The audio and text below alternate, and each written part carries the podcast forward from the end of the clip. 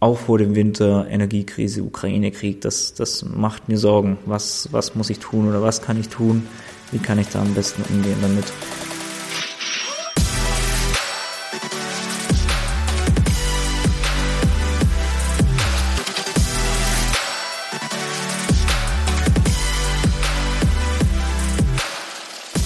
Hi, Servus und herzlich willkommen zu einer neuen Podcast-Folge in deinem persönlichen Finanzgipfel. Hier ist Benny und ich freue mich, dass du wieder eingeschaltet hast. Eigentlich hatte ich für diese Podcast-Folge ein anderes Thema geplant, aber ähm, ich habe gestern eine Beratung gehabt und da hat äh, mein Mandant zu mir gesagt, Benny, ich muss ehrlich zugeben, ich habe da aktuell aufgrund der Wirtschaftslage schon ziemlich Bammel, beziehungsweise er hat das Wort Angst in den Mund genommen. Ähm, auch vor dem Winter, Energiekrise, Ukraine-Krieg, das, das macht mir Sorgen. Was, was muss ich tun oder was kann ich tun? Wie kann ich da am besten umgehen damit? Und ich denke, es geht vielen Leuten so. Ähm, auch ich gucke mir die Sachen natürlich an, auch ich ähm, beobachte das Ganze, auch wenn ich zum Beispiel den Ukraine-Krieg nicht so sehr an mich ranlasse, also dass ich da jede einzelne oder ja, jede Stunde da gefühlt reinschauen gucke wie sich gerade äh, irgendwelche Kampfhandlungen entwickeln oder so. Also ich bin schon informiert, aber ich bin da jetzt nicht jemand, der sich da stundenlang am Tag damit auseinandersetzt. Und natürlich gucke ich mir das auch an. Ich kriege das natürlich auch in meinem Umfeld mit, dass Leute sich sorgen, gerade was das Thema Strompreise oder Energiepreise angehen, ähm, dass man sich da Sorgen macht und vielleicht auch Angst hat, kann ich da durchaus verstehen. Zunächst einmal ähm, möchte ich zum Thema Angst sagen, dass Angst im ersten Moment vielleicht negativ klingt, aber ähm, ich habe ein Buch gelesen von Alexander Huber, von den Huberbuhren, vielleicht kennst du die, ähm, Free Solo Kletterer, also derjenige, der ohne Seil irgendwie äh, irgendwelche Gipfel erklimmt und so. Und er hat ein Buch über Angst geschrieben, wo er gesagt hat, dass Angst sein bester Freund ist. Und dieses Bild finde ich eigentlich ganz cool, weil er sagt, die Angst sagt ihm nur, dass er gerade in dem Bereich unterwegs ist, den er bisher nicht kennt wo er einfach ein bisschen besser aufpassen muss als normal. Und das sagt ihm die Angst. Es ist was anderes wie Panik, weil die Panik lebt. Die Panik, da schaltet dein Körper einfach nur noch in, in Reaktionsmodus und nur noch in Flucht oder Kampf äh, und weiß nicht mehr so recht, was er tun soll. Das ist Panik. Aber die Angst an sich ist erstmal ein Zeichen von deinem Körper, hey, du bewegst dich gerade in dem Bereich, den du nicht kennst, schau mal ein bisschen genauer hin. Und wenn man das so sieht, ähm, ist die Angst vielleicht nicht mehr ganz so negativ, sondern du kannst die Angst quasi als dein Freund sehen, falls du das auch spürst, falls du dir auch Sorgen machst, vielleicht Angst davor hast, dass du sagst, okay, vielleicht muss ich jetzt an einem einen oder anderen Punkt vielleicht etwas genauer hinschauen und vielleicht auch die eine oder andere Verhaltensweise ändern. Ähm, und das müssen wir wahrscheinlich alle tun, wenn die politische oder energiepolitische Lage sich nicht ändert.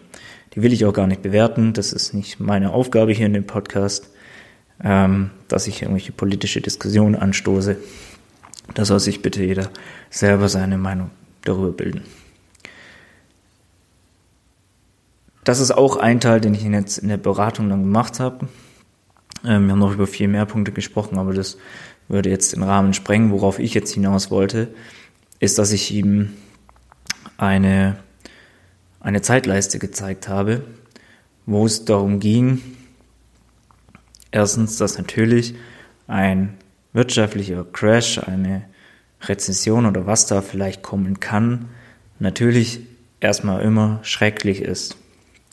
Wenn man sich aber die Vergangenheit anschaut, sieht man auch, dass erstens der langfristige Trend immer nach oben geht, was das Wirtschaftswachstum angeht und zweitens, dass ein Crash oder ein wirtschaftlicher Rückgang völlig normal ist. Und ähm, allein wenn ich meine Lebensspanne angucke, die jetzt nicht besonders lang ist, ähm, habe ich Sachen mitgemacht wie eine Asienkrise, das Platzen der Dotcom-Blase, ähm, den das Attentat auf das World Trade Center, den Golfkrieg, die Finanzkrise, den zwei Tsunamis, zwei riesen Naturkatastrophen mit äh, Atomarkatastrophe hinten dran, ähm, die Corona-Krise, den Ukraine-Krieg und wahrscheinlich jetzt noch eine Energiekrise, wo wir mittendrin stecken. Das heißt, allein ich habe schon mehrere Krisen mitgenommen. Wenn ich jetzt dann noch die Generation meiner Eltern sehe, meine Eltern sind so Mitte, Ende der 50er geboren, die haben im Kalten Krieg gelebt. Da war die Kuba-Krise, wo es kurz davor stand, um Atombomben zündet, ja oder nein. Der Vietnamkrieg war, es waren zwei Ölkrisen drin, es war weitere Kriege, Vietnam-Golfkrieg und Koreakrieg, wenn ich jetzt nicht ganz falsch bin. Ähm, Tschernobyl war dabei.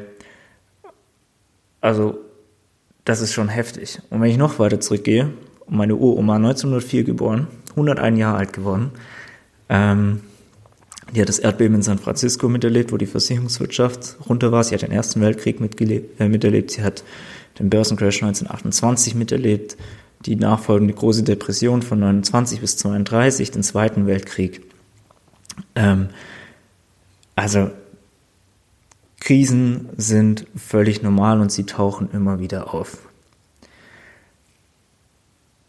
Und das ist immer so der, der Punkt, wo man sich dann anschauen kann, okay, wir stehen jetzt vielleicht vor einer Krise, vor, ähm, vor einem wirtschaftlichen Rückgang, Zusammenbruch, wie auch immer, obwohl Zusammenbruch ja schlichtweg falsch ist, wenn man sich die statistischen Daten ansieht, weil der Trend geht immer nach oben. Natürlich kann es Rücksätze geben, aber in den letzten 120 Jahren, so wie es die Statistik hier zeigt, ist der langfristige Trend nach oben. Das heißt, nach diesem Crash, nach diesem einem kurzzeitigen temporären Rückgang kann ich langfristig davon ausgehen, dass es wieder nach oben geht. Was natürlich auch schon mal viel Angst wegnimmt, zu sagen, okay, jetzt bricht alles zusammen, alles ist Kacke, alles ist Scheiße, auf Deutsch gesagt. Ich glaube, das kann ich jetzt so deutlich mal sagen, sondern dass du dir langfristig, und das gibt mir zum Beispiel ein sehr, sehr gutes Gefühl, dass ich weiß, langfristig gesehen läuft das alles. Ähm, ich habe mein, meine Aktien und sowas weltweit gestreut, da muss ich mir jetzt nicht keine Sorgen machen drüber. Und von daher ähm, kann ich da ruhigen Gewissens da reingehen, auch wenn ich natürlich weiß, okay, kurzfristig muss ich vielleicht was ändern, kurzfristig muss ich vielleicht schauen, dass ich ähm, genügend Rücklagen habe, dass mein Geld inflationsgeschützt angelegt ist, ähm, dass ich schaue, dass meine Stromanbieter ähm, ja, sicher sind und safe sind. Äh, das, da gibt es Möglichkeiten zu gucken, einfach, ähm, dass zum Beispiel Preisgarantien äh, vereinbart sind bei deinem Stromanbieter oder dass du auch eine sehr hohe Empfehlungsquote hast, ist schon mal ein Hinweis drauf, wie gut der ähm, Stromanbieter ist. Bei mir läuft das zum Beispiel alles automatisiert ab, weil ein Kooperationspartner von mir sich um das Ganze kümmert. Da habe ich jetzt keinen Bauchschmerz mit, weil ich weiß, der macht das alles. Das ist dann sehr, sehr entspannt. Und ähm, ja, also es gibt kurzfristige Maßnahmen, die ich auf jeden Fall machen kann. Vielleicht noch kurz zum Thema Inflation dass wir das auch noch mit äh, abhaken können. Ich habe mir mal die Inflationsraten der äh, letzten seit 1951 rausgeben lassen und äh, habe mir mal angeschaut, wie sich so die Inflationsraten entwickelt haben. Und auch hier sieht man, dass es Zeitpunkte gibt, wo die Inflation sehr, sehr hoch war. Also klar, Anfang der 50er, das war Nachkriegszeit, da war es ganz schön wild. Da gab es mal Zeiten mit 7, 8 Prozent Inflation, aber auch mit minus 6, also fast schon eine Deflation, also dass das Geld mehr wert geworden ist, was man ja absolut versucht zu verhindern aus wirtschaftlichen Gründen. Aber dass es zum Beispiel in den 70er Jahren auch Zeitpunkte gab, wo die Inflation über 7 Prozent war. In den 80er Jahren gab es Zeitpunkte, wo die über 6 Prozent war. Ähm, in den 90ern auch 5 Prozent Inflation. Also es gibt immer wieder Zeitpunkte, wo die Inflation sehr, sehr hoch ist. Ähm, hier ist es kein eindeutiger Trend erkennbar. Also es gibt immer wieder Auf und Abs. Ähm, aber das sollte man natürlich dann auch berücksichtigen. Das ist zum Beispiel auch der Grund, warum deine Eltern oder deine Großeltern in Finanzentscheidungen manchmal anders ticken als du, weil du vermutlich in den letzten Jahren nur niedrige Inflation, niedrige Zinsen mitbekommen hast und das ist bei deinen Eltern ja natürlich nicht so gewesen. Äh, wenn die in den 50er, 60er, 70er geboren wurden, haben die einiges anderes mitbekommen und haben auch dann noch Werte von ihren Eltern mitbekommen. Also das muss man alles berücksichtigen. Aber ich will dir mit dieser Folge nicht die Angst nehmen, weil ich ja gesagt habe, dass die Angst ein Freund ist. Aber ich möchte dir vielleicht so mitgeben, dass eine, ein wirtschaftlicher Abschwung, wirtschaftliche Rückgänge oder auch mal Schwankungen in der Inflation völlig normal sind. Und dass wir, und das ist der nächste Punkt, dass wir Menschen sehr, sehr schlecht sind darin, Prognosen für die Zukunft zu treffen. Dass wir Menschen ja eher Schwarzmaler sind in unserem Kopf, dass wir selten uns eine Zukunft vorstellen, wo alles toll ist und wo alles schön ist, sondern wir meistens ähm, die Probleme sehen, also die Klimakrise, die Energiekrise. Ähm, ja, früher war alles besser und solche Dinge, das ist ein menschlicher Grundzug, den wir irgendwie haben und dass wir uns die Zukunft immer sehr, sehr schlecht vorstellen und wenn man uns dann mal das Ganze rückwirkend anschaut, sieht man viele Gedanken, die man sich gemacht hat, viele Sorgen, die man sich gemacht hat, sind nachher gar nicht eingetreten. Das heißt, dass ich dir schon ähm, den Ansporn geben will, dich mit der aktuellen Situation auseinanderzusetzen, dass du da vielleicht die eine oder andere Maßnahme änderst, wie zum Beispiel ähm, zu schauen, wie du mit deinem Geld umgehst, zu schauen, wie du das Thema Strom und e-, Energie angehst. Wenn du da an dem Punkt Hilfe brauchst, ähm, melde dich einfach sehr, sehr gerne bei mir, dann können wir das gemeinsam machen, wenn du da Unterstützung möchtest. Aber andererseits möchte ich dir natürlich dann auch mitgeben, dass solche Absch oder solche Schwankungen, solche wirtschaftliche Schwankungen normal sind. Ähm, natürlich haben wir jetzt in den letzten zwei, drei Jahren ordentlich was mit, mitmachen müssen. Aber das gehört einfach im Leben dazu.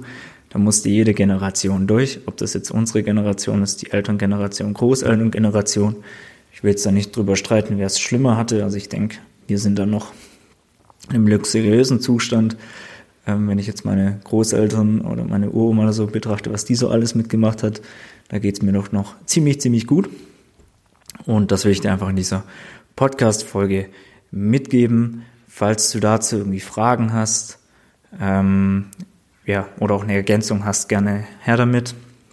Schreib mir da einfach auf Instagram oder sowas und ich hoffe, ich konnte dir mit dieser etwas anderen Podcast-Folge, weil es war jetzt nicht nur Finanzen, sondern auch ein bisschen Mindset-Thema und sowas, äh, dass ich dir mit dieser Podcast-Folge einfach so eine kleine Hilfestellung geben konnte, dir ein bisschen was äh, mitgeben konnte. Und wie gesagt, falls da irgendwie, irgendwie Klärungsbedarf ist, dann gerne, gerne her damit.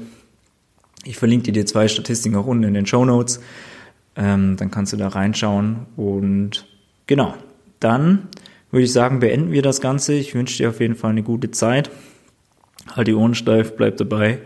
Und ja, falls du öfters mal so einen Input haben möchtest, ähm, auch den Link zu meinem Newsletter findest du unten. Da schreibe ich öfters so Dinge, die jetzt vielleicht nicht so 100% mit Finanzen zu tun haben.